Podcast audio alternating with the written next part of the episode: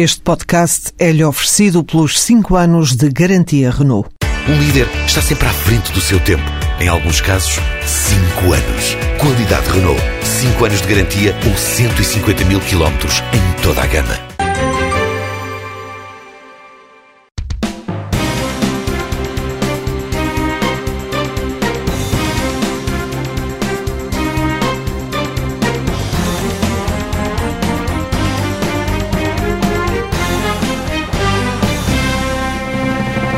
Esta semana temos a remodelação do governo e a resposta, os cortes com que Vítor Gaspar conta compensar o chumbo de quatro medidas do orçamento para este ano.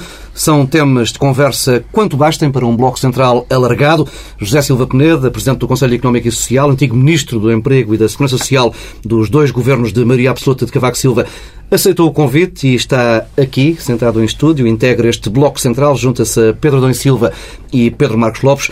Doutor Silva Peneda, eh, bom dia. Vamos eh, já ao primeiro tema, à remodelação que foi anunciada na quinta-feira.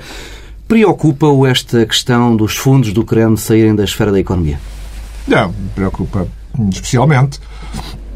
Uh, julgo que é algo de muito importante nos próximos anos e concentrá-lo em alguém que tenha um perfil, conhece bem a realidade europeia, e conhece, tanto quanto sei, os corredores europeus e tem ideias já expressas, e quais eu concordo. Ele expressou uma ideia que me parece fundamental relativamente aos orçamentos comunitários. Ele diz que o orçamento da comunidade europeia deve ser baseado muito mais em receitas próprias do que até agora em cotas dos Estados-membros.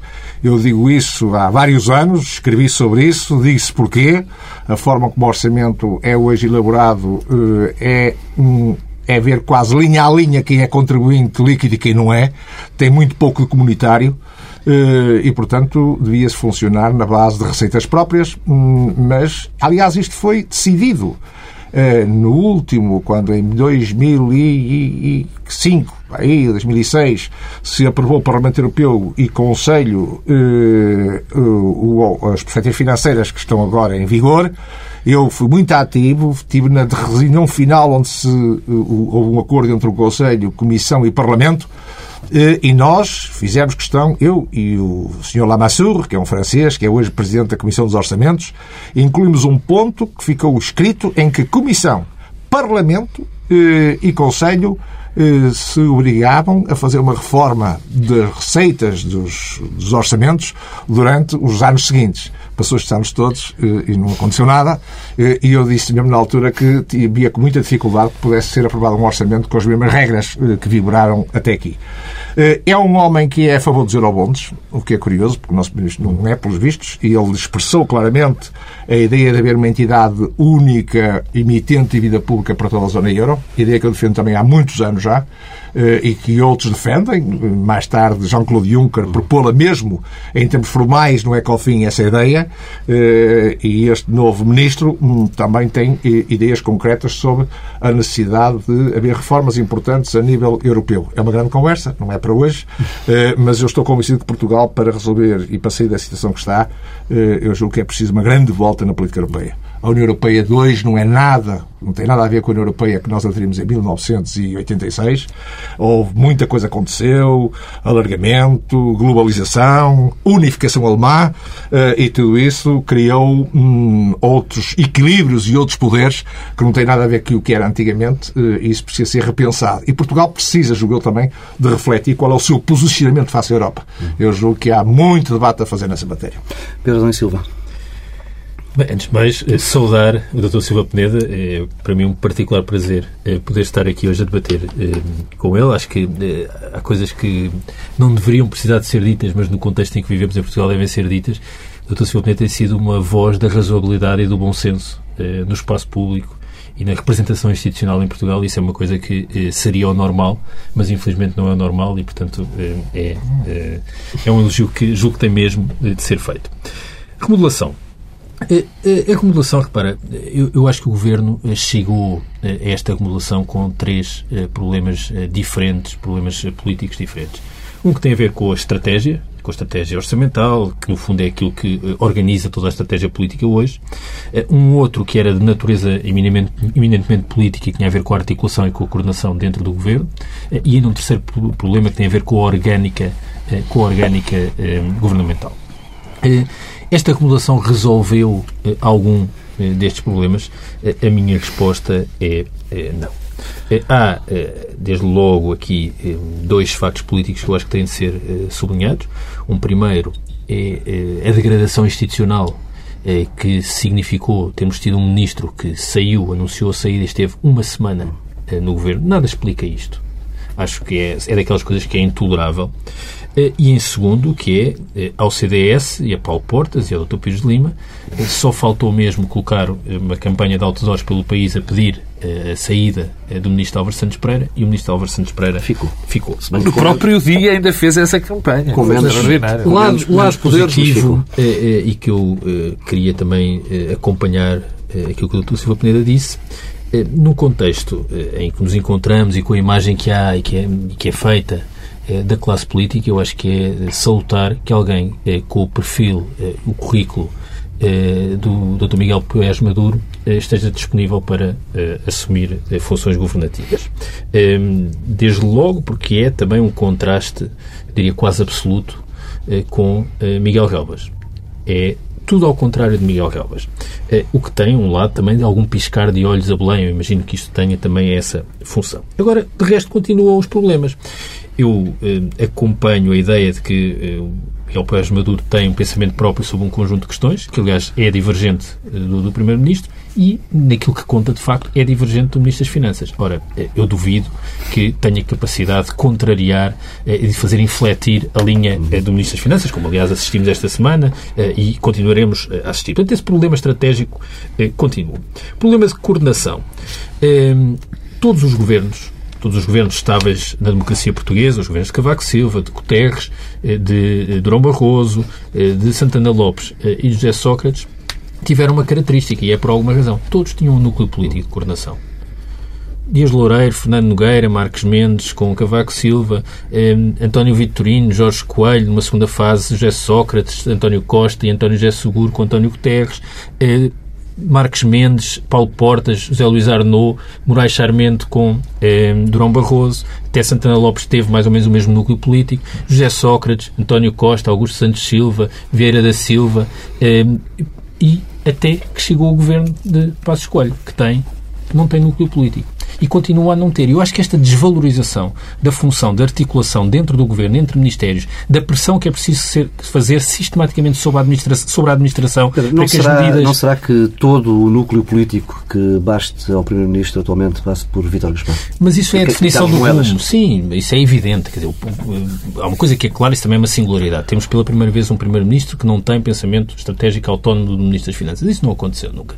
É, que tem, é, quer dizer, tem sintomas como precisar Bom, de ir aconteceu acompanhar... na última fase do governo Sim, Sócrates, mas, é? numa, mas mesmo aí era uma, um condicionante, não era claro, a ideia, sim. não era um, uma espécie de espelho. Até a ida eh, no fim de semana passado a Belém, acompanhado pelo Ministro das Finanças, um Primeiro-Ministro que precisa de ir eh, acompanhado de alguém que vai explicar, quem não consegue explicar, nada disto faz sentido. Portanto, este, esta eh, tutela do Ministro das Finanças em relação ao Primeiro-Ministro é uma singularidade, mas não basta, porque há um lado que é também preciso, é preciso pôr a administração a trabalhar, a pressionar os outros membros do governo, articulá-los, isso não é feito. E finalmente uma questão orgânica, desculpa Paulo Tavares, que é a orgânica deste governo é absurda, é absurda desde o início, obteceu a um populismo contra a classe política, contra os gastos dos ministros dos ministérios e mantém-se. Neste momento temos dois ministros com pouquíssimas competências, que é este novo ministro adjunto e o ministro da Solidariedade e Segurança Social, que coexistem com um mega ministério da Economia que continua e um mega ministério do Ambiente, do Ordenamento, da, da Agricultura que continua. E depois esta nova formação de ministérios completamente caótica do ponto de vista orgânico. Quer dizer, o ministro eh, Miguel Poiás Maduro tem a comunicação social, os fundos comunitários, a administração local e, e aparentemente a coordenação política. Eu gostava de saber qual é a coerência orgânica eh, desta solução. Pedro Marcos Lopes. Bem, eu não preciso de fazer o elogio público aqui ao Dr. Silva Peneda.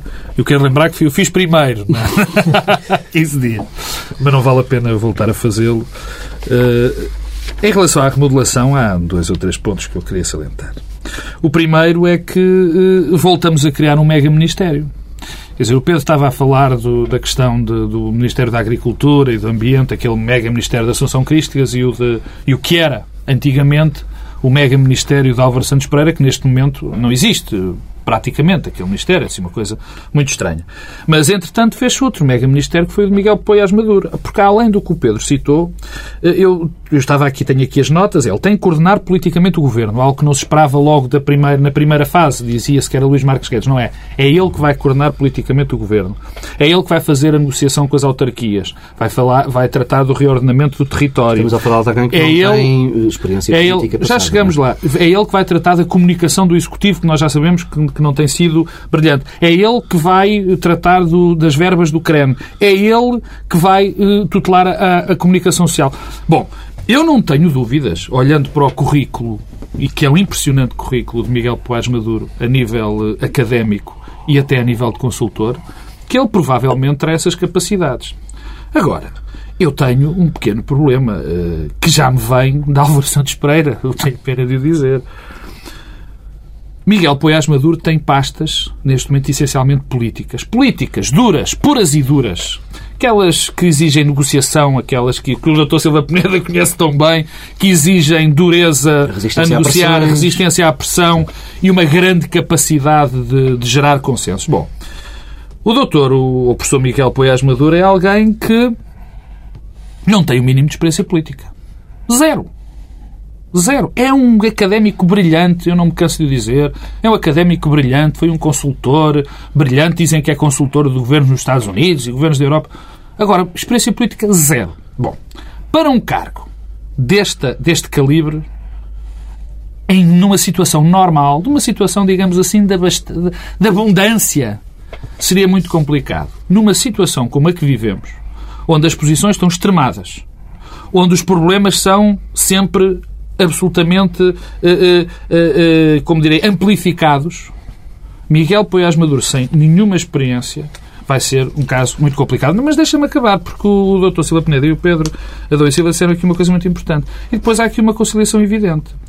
Não foi só na questão da Europa, não é só na questão da Europa que eh, eh, Miguel Poiás Maduro tem, uma, tem perspectivas diferentes da de Vítor Gaspar. Eu prefiro dizer Vítor Gaspar porque, enfim, Pedro Passos Coelho já teve muitas opiniões sobre a Europa. Eh, eh, não é só nesta questão. É na questão, por exemplo, dos- do- da, da- da propriedade dos órgãos de comunicação social, que Miguel Paz, Paz Maduro foi muito violento com o governo quando o Partido Social Democrata e o CDS chumbaram a proposta para a clarificação de quem eram os donos do- dos, dos órgãos de comunicação social na Assembleia da República.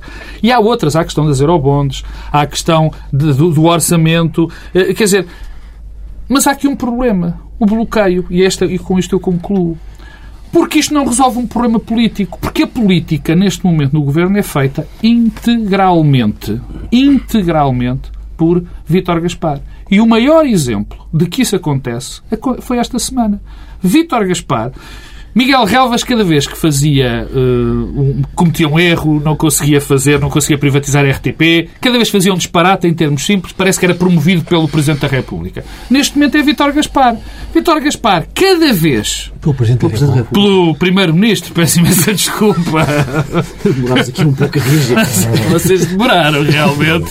Mas, e Vítor Gaspar é a mesma coisa. Numa semana em que, pela segunda vez, vê um orçamento ser declarado várias galinas inconstitucional, por alguém que nós daqui a uma semana, provavelmente, mais do que certo, vamos saber que a execução trimestral foi catastrófica. Na mesma semana que isto 23. acontece, dia 22, 23, dizes tu, depois de tudo errado, Vítor Gaspar sai como o grande vencedor da semana.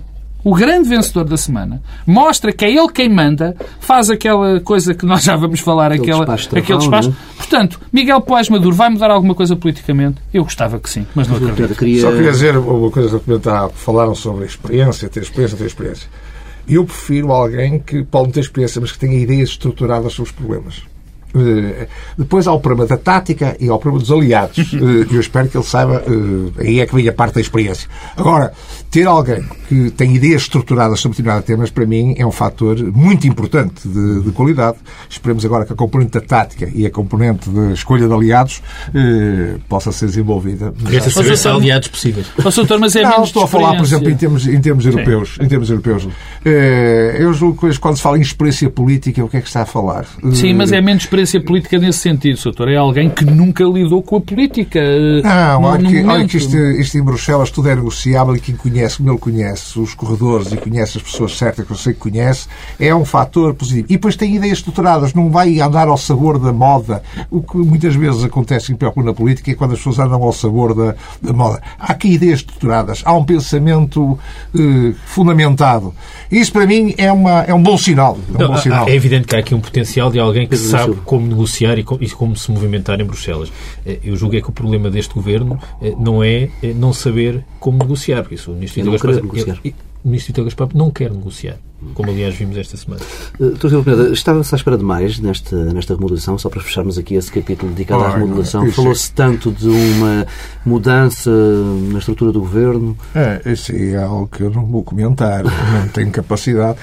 E na minha posição, talvez se houver algumas mudanças nos parceiros sociais, eu também não posso comentar. Vai haver agora uma, uma mudança importante não, nos parceiros sociais, no OGT, a saída de um dirigente, eh, já, já lhe fiz o elogio também aos microfones da TSF, ao João Provença, mas, eh, como compreendo das minhas funções, eh, eu deixo isso para os meus colegas hoje aqui do, do programa, estar a comentar revelações eh, é, para mim é delicado e, portanto, eu não queria acrescentar muito mais àquilo que já tantos disseram.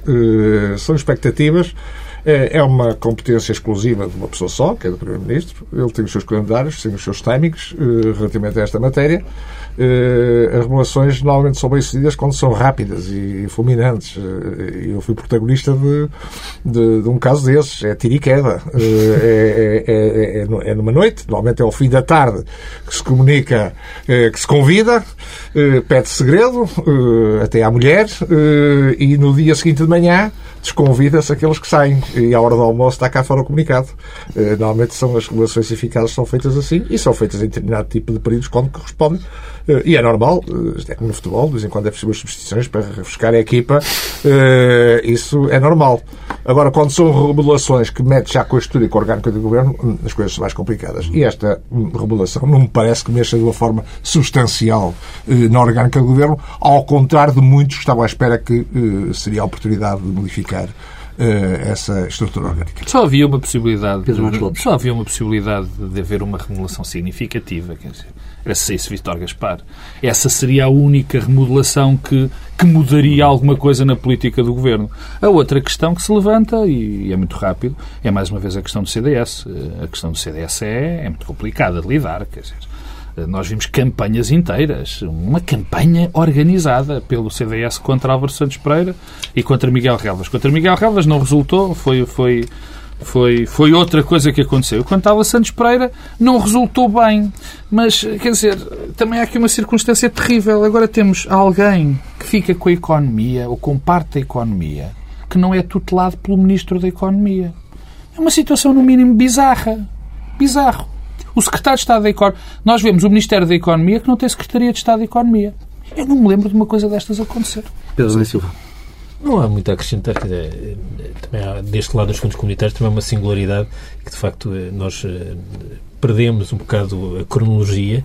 Eu recordo de há um ano e tal, é temos ficado a saber que havia uma equipa da Comissão Europeia que iria estar a trabalhar em permanência junto do Gabinete do Ministro das Finanças para acompanhar a execução dos fundos que eram tutelados eh, por uh, Álvaro Santos Pereira. Portanto, essa equipa... Já nem lembrava disso. Essa é equipa de uh, funcionários da Comissão que trabalha dentro ainda do Gabinete está, do Ministro ainda, ainda cá está eh, vai trabalhar com Miguel Poiás Maduro. Essa equipa, eh, quando são as negociações com a Troika, negocia do lado de Portugal eh, ou faz parte da Troika. É que, aliás, novamente isto tem a ver com algumas das coisas que falaremos mais à frente.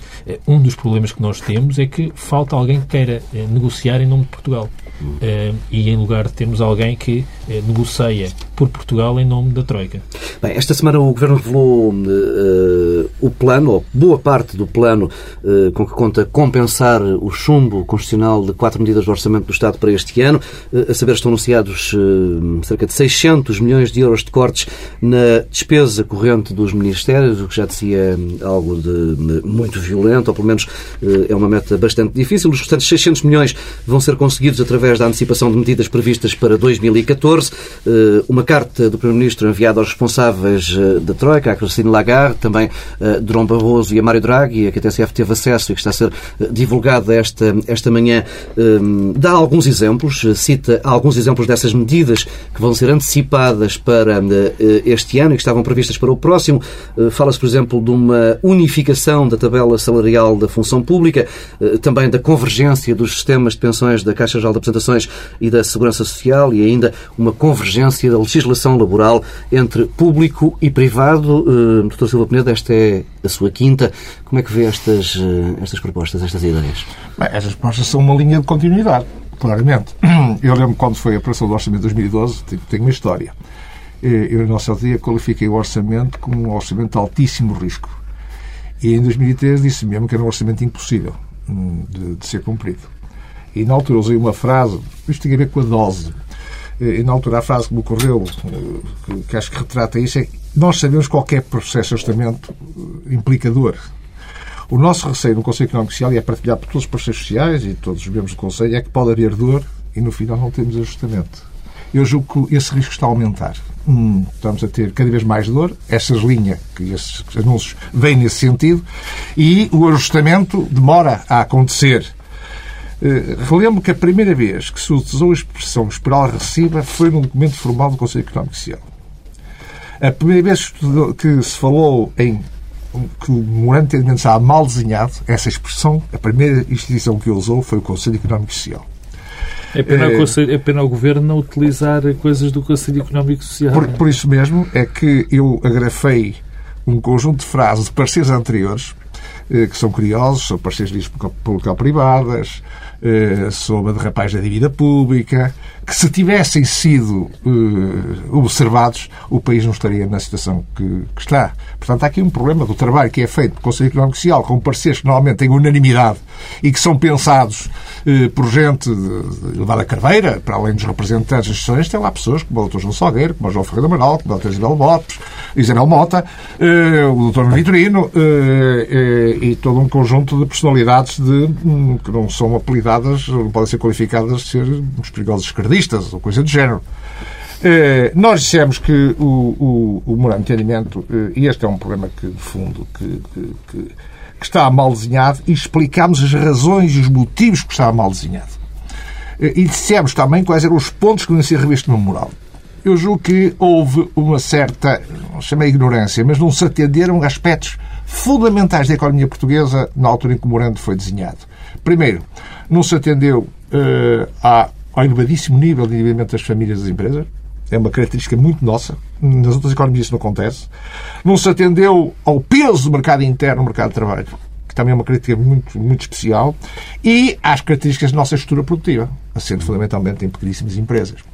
Ora, eh, a prova de que estes senhores da Troika não conhecem a realidade eh, portuguesa é que quando a taxa de desemprego começou a disparar, e nós dissemos que havia disparar de uma forma eh, significativa, sempre dissemos isso, tínhamos a noção, porque nessa, naquela mesa quem paga os parceiros são pessoas que estão na economia real. Estão os patrões, estão os sindicatos, as pessoas que conhecem a realidade da economia. E quando ela começou a disparar a taxa de desemprego, os senhores da Troika disseram que estavam muito surpreendidos. Ora, isto é a prova provada que, estavam surpreendidos porque conheciam a realidade. Porque se a realidade não ficavam surpreendidos, como nós não ficámos surpreendidos. Hum, e na altura fizemos e fomos mal interpretados. Uh, nós quisemos fazer o nosso parecer foi muito mais com um conjunto de argumentos para que o Governo pudesse utilizar em termos de negociação. E fomos quase apelidados como sendo de oposição. E nós o que dizíamos na altura, alguns agora tarde tarde, mas está a ser cumprido. Falámos na baixa de juros, falámos nos prazos de amortização uh, e, e, falámos na, na necessidade de haver algum equilíbrio entre medidas recessivas e há um equilíbrio também com medidas que favorecessem o crescimento económico. Esses três pontos são apontados uh, nesse parecer. Estas medidas, bem, o Tribunal Constitucional é a consequência de um risco que foi assumido pelo Governo na altura, acho que foi um risco muito elevado, correu esse risco e agora está a pagar pelo, pelo risco que, que, que assumiu uh, de enviar um orçamento que todos nós sabíamos que tinha uma grande probabilidade de ser considerado inconstitucional. Eh, vem na mesma linha, eh, portanto, eu não vejo aqui uma alteração substancial à linha que, que, que vinha, que vinha de trás. Eh, o Tribunal Constitucional vai reforçar agora. O meu problema é, eu não sei qual. A concretização dessas medidas, se tiverem um impacto muito grande no rendimento disponível das famílias, se preocupa muito. Porque isso vai significar mais desemprego e vai significar o seu mercado interno.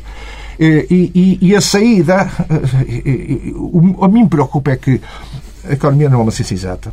E aqui houve um problema de dose excessiva numa componente e não atendeu à realidade concreta da economia portuguesa. E nós corremos o risco de até podemos ter as coisas equilibradas em termos orçamentais, mas depois não temos economia. Eh, isto, isto é uma realidade para quem conhece o dia a dia. Eu sou do Norte e convivo no fim de semana com muitos empresários, com muita gente. Eh, corremos o sério risco de esfrangalhar todo o nosso tecido produtivo e nosso tecido económico e isso não pode deixar de me preocupar.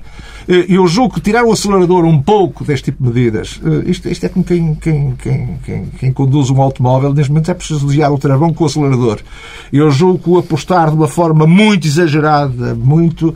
Nós vimos ontem uma declaração da senhora Lagarde que disse que as, os países que estão sob intervenção, portanto, na Europa, falar de nós, não podem estar sujeitos a medidas brutas e abruptas eh, em termos de concessão comercial. Portanto, há consciência clara na principal dirigente do Fundo Internacional que eh, é preciso tempo eh, para consolidar. Não lhe parece que depois há, falham os canais de comunicação entre a doutora Lagarde e quem vem para o terreno não, e decide... Eu, é uma coisa que eu não consigo explicar. Uh, os senhores, eu, eu, conheço os senhores que estão aqui do Fundo Internacional, tipo conversas formais e informais, muito simpáticos com, com todos eles.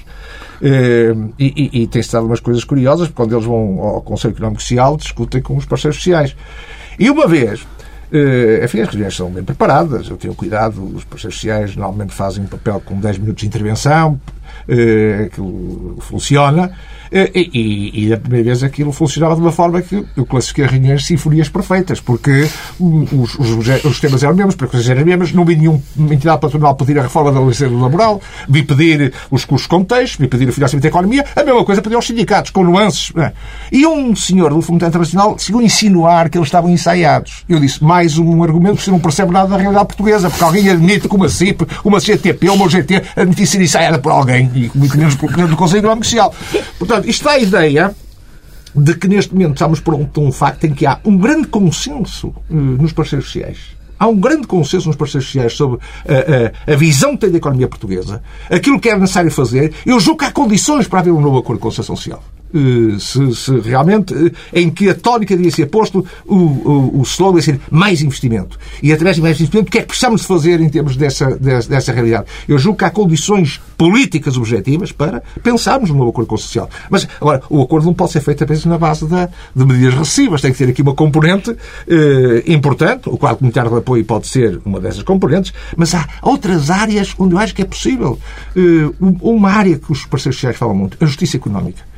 Eu acho que é possível haver um entendimento político ao mais alto nível sobre esta, esta questão. Sobre a política fiscal, nós temos de ter, para atrair investimento, uma política fiscal estável. Tem-se falado muito disso. Que dure 10 anos, que ninguém mexa naquilo durante 10 anos. Só com dois terços, só com um categoria. Isso é uma forma de atrair investimento. Não é como políticas fiscais a, a, a mudar de, de, ano a ano que, eh, que se consegue.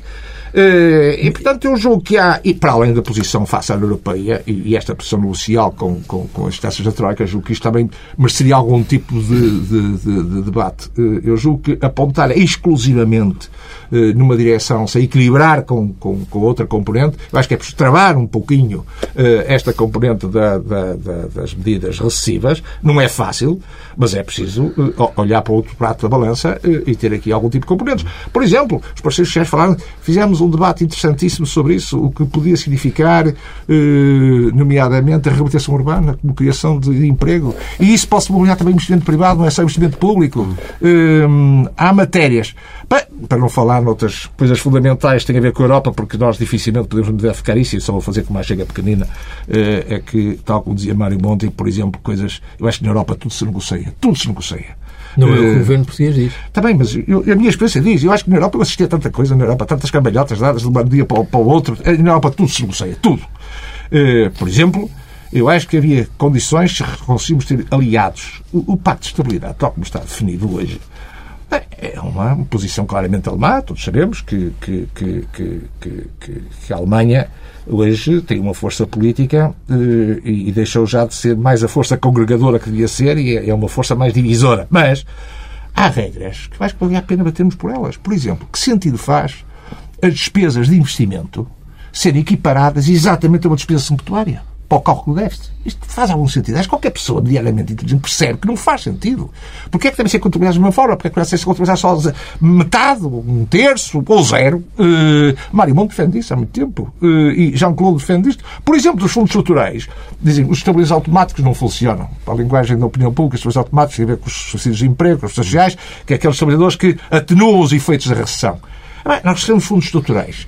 Por que não uma ideia europeia? Por que não eh, modificar as regras no sentido de algum desses fundos estruturais poder financiar os estabilizadores automáticos?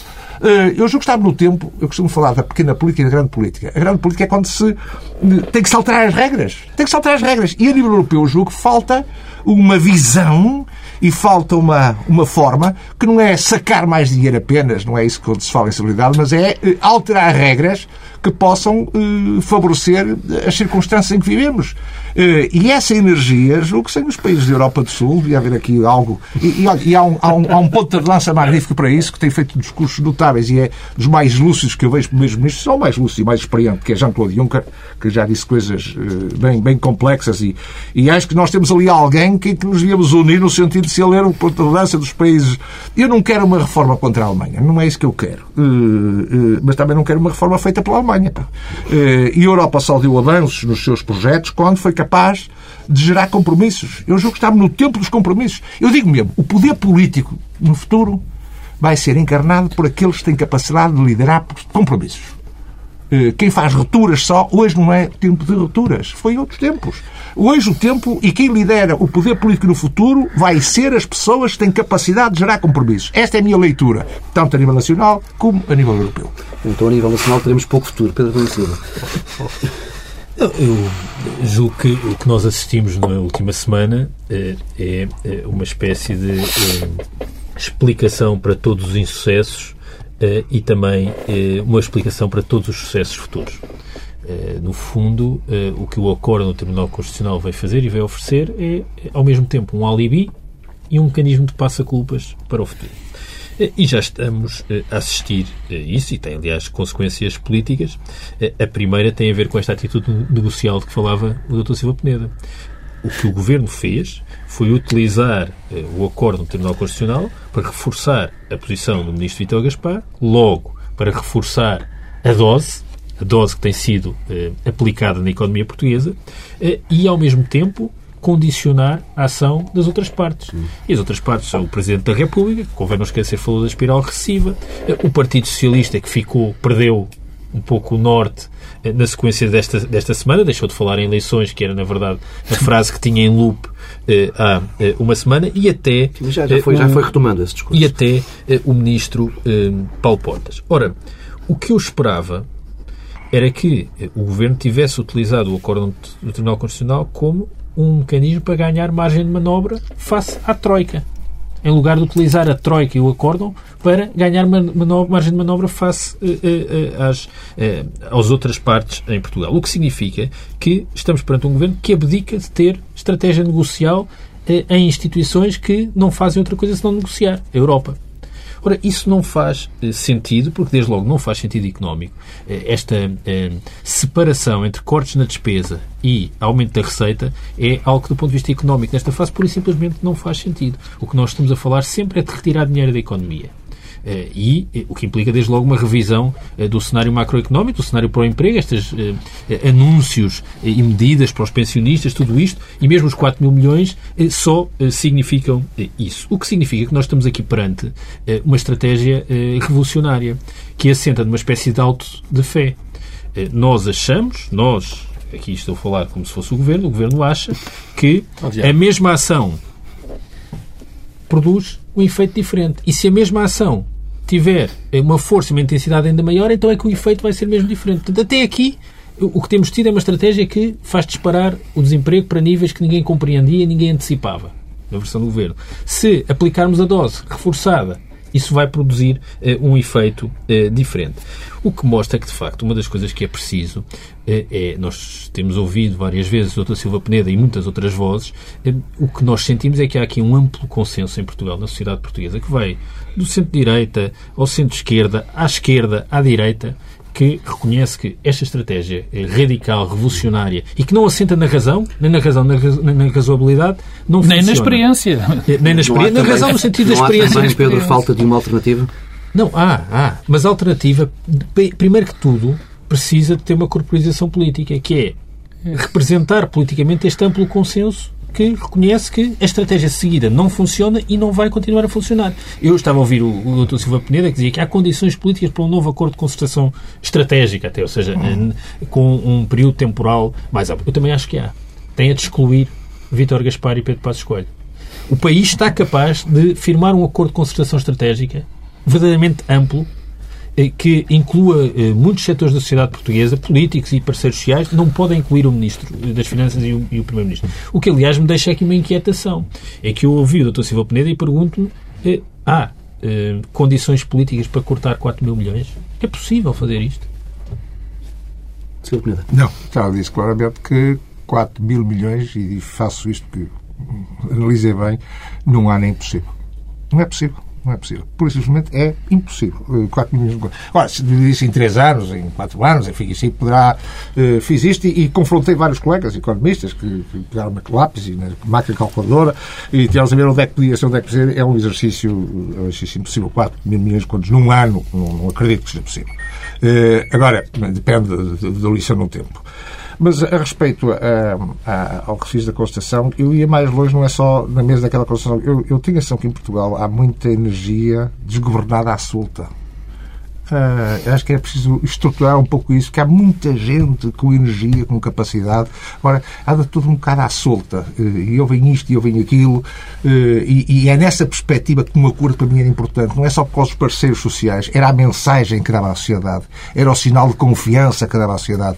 Eh, Neste momento, eu acho que o país tinha carência fundamental desta coisa. Os protagonistas são, são aqueles que temos. eh, eh, Enfim, os parceiros sociais, cada um tem, o seu, tem, tem as suas características próprias. Eu vou conhecendo-os a todos, eh, mas por parte dos agentes sindicais e patronais, eu vejo uma disponibilidade muito apreciável para.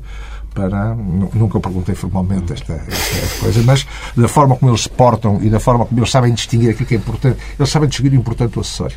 Tenho dado provas disso.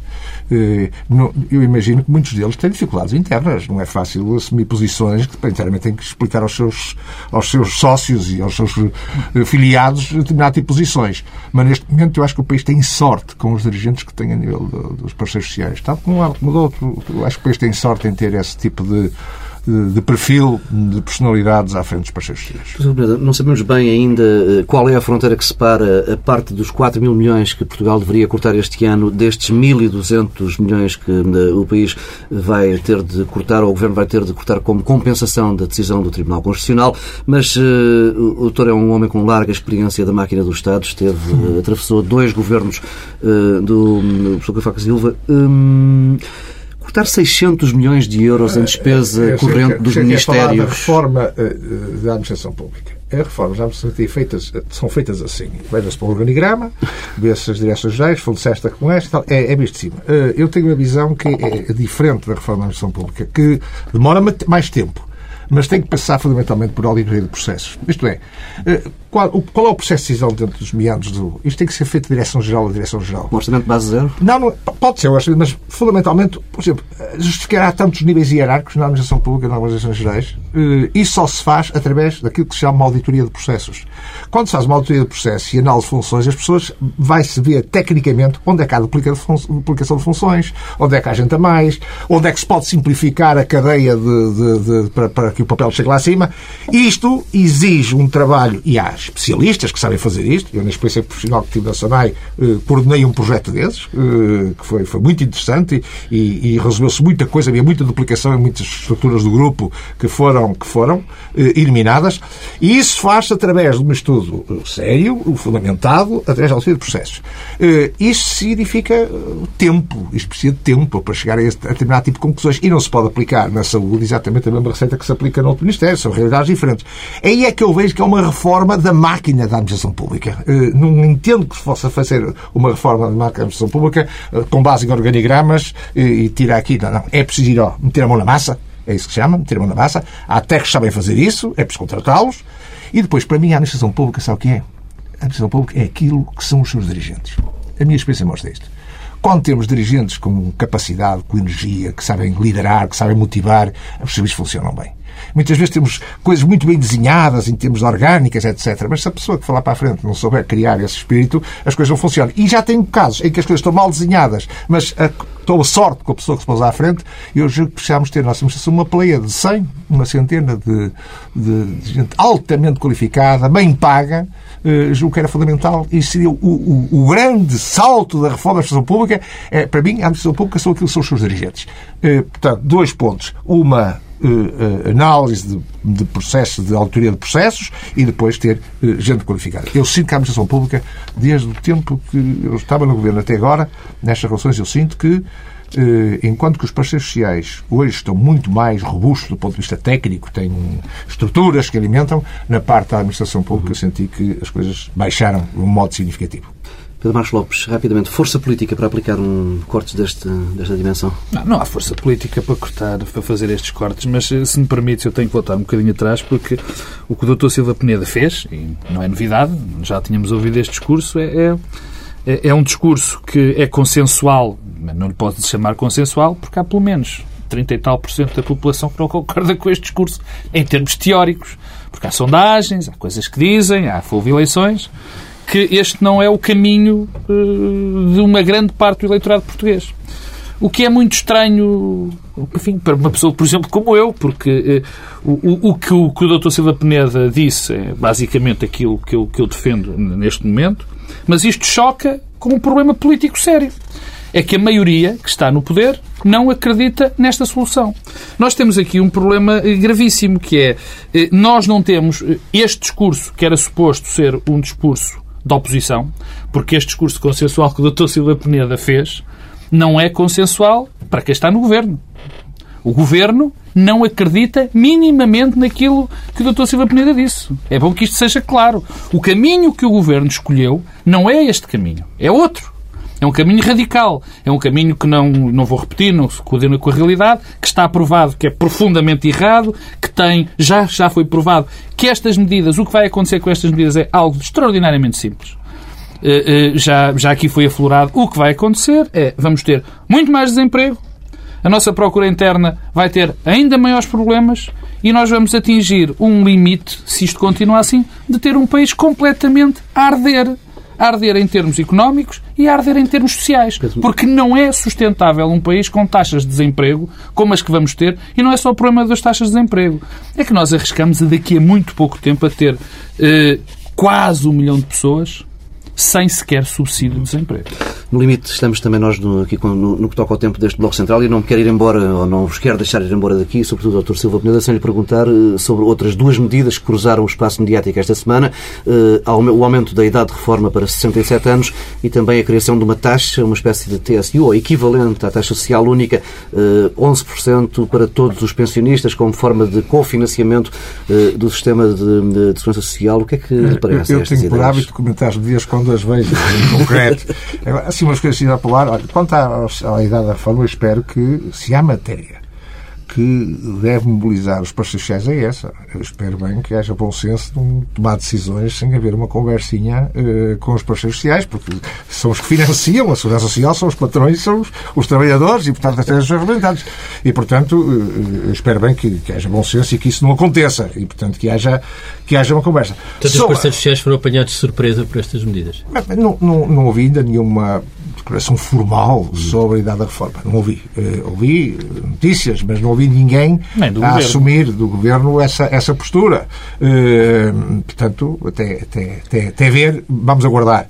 Mas se houver essa intenção, eu julgo que não pode deixar. Até porque, neste momento, o regime que existe foi objeto de uma ampla reforma e foi consensualizada uh, com todos os parceiros sociais.